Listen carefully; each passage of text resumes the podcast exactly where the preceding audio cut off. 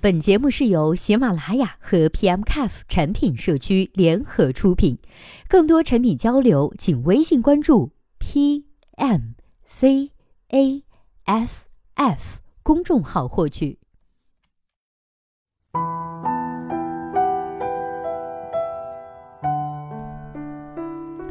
Hello，大家好，欢迎收听本期的节目。今天呢，要和大家来分享的文章呢，题目叫做《为什么互联网没有共享电钻之类的五金用品呢？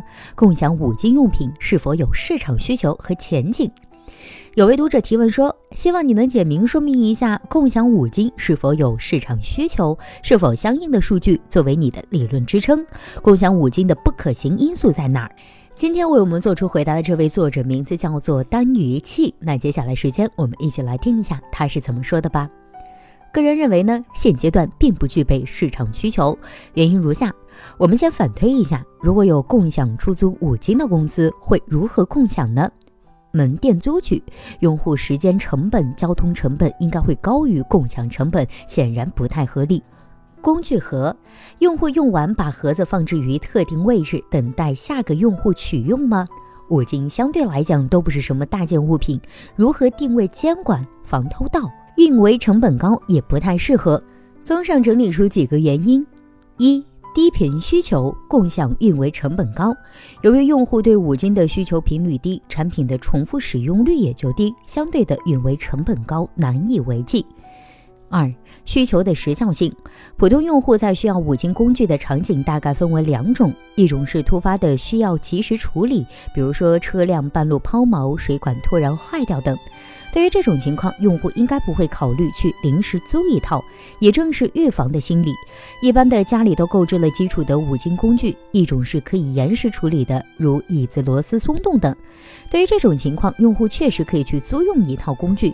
但是有多少用户愿意去折腾呢？买一套又没有多少钱。三、五金工具的种类繁杂，一些行业专用的五金工具，相信专业人士肯定会必备一套，而不是租用。所以这道问题里的五金工具，我理解为常见的家用五金器械。这些器械有大有小，有轻有重，如何共享？单件还是工具箱？等等等等。四、使用场景。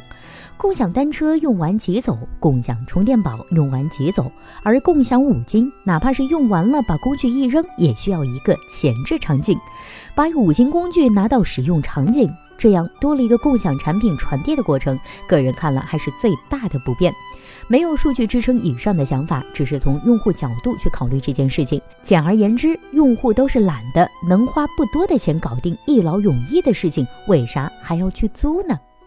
好了，以上就是本期节目的全部内容。希望本期节目能够对您有所帮助。如果对待这个问题呢，您还有自己独特的见解，或者是想发表的意见，欢迎登录 PMCAF 产品经理社区，我们期待您的精彩回答。那我们下期再见啦，拜拜。